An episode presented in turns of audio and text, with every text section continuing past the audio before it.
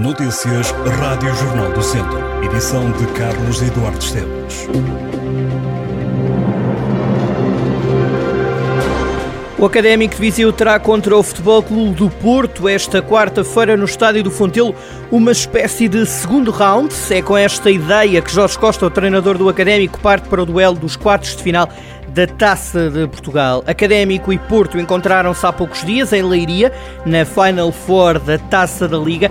Na divisão ao jogo da Taça de Portugal, o treinador do Académico afirmou que no balneário academista não há qualquer tipo de medo ou pavor de jogar contra o Futebol Clube do Porto e que o jogo da Taça será uma segunda oportunidade de jogar contra um grande.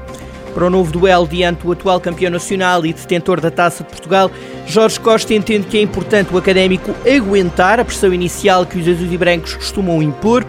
A propósito do jogo da Taça da Liga, realizado a 28 de janeiro, Jorge Costa assumiu que o Académico de Viseu teve respeito a mais pelo Futebol Clube do Porto e pediu mais coragem e atrevimento ao conjunto viziense no jogo desta quarta-feira.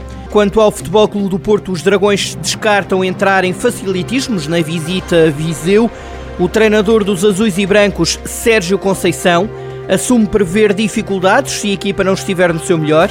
O treinador do Futebol Clube do Porto refere-se ao académico como a equipa com muitos jogadores que podem entrar na Primeira Liga e diz que o trajeto feito com Jorge Costa deixa o Futebol Clube do Porto em alerta.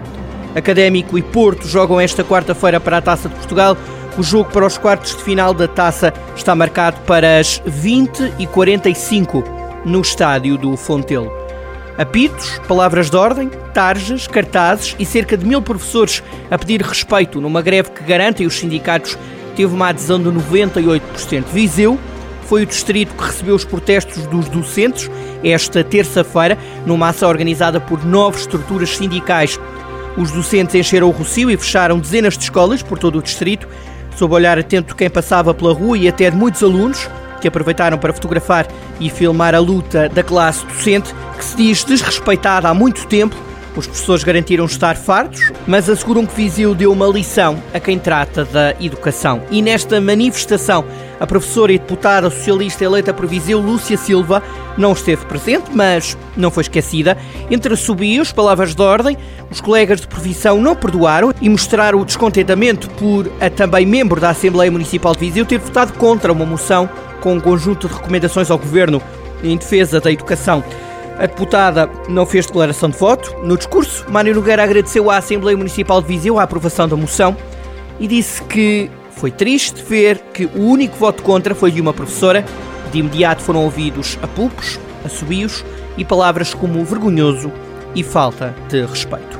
Um homem de 36 anos foi detido pela PSP de Viseu por posse de droga. A detenção foi feita na zona de Abraveses. Segundo informações da polícia, os agentes encontraram o suspeito numa operação stop e encontraram 11 doses de liamba. O estupefaciente foi apreendido, bem como um moinho que se encontrava na posse do homem e que seria usado para o tratamento da droga.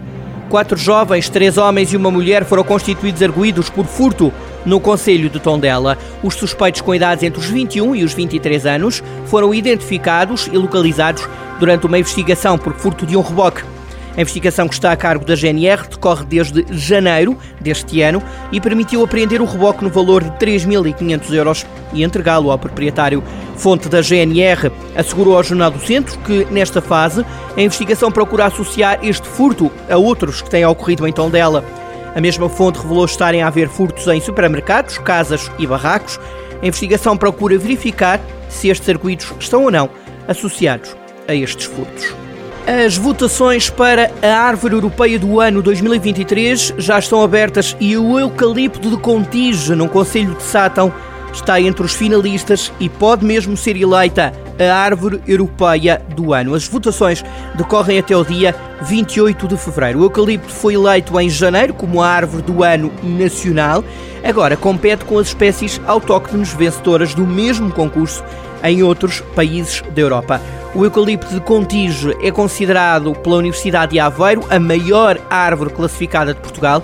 A organização explica em comunicado que a plantação remonta a 1878, quando se abriu a estrada das Dunárias, mantendo-se desde então, apesar de todas as intervenções urbanísticas e rodoviárias. A árvore tem 43 metros de altura, 11 metros de perímetro de tronco e está classificada como interesse público desde agosto de 1964. A plantação poderá estar ligada à celebração do nascimento de uma das filhas do então proprietário. O site, por onde pode votar no eucalipto de Contige, em Sátão, está disponível no site do Jornal do Centro.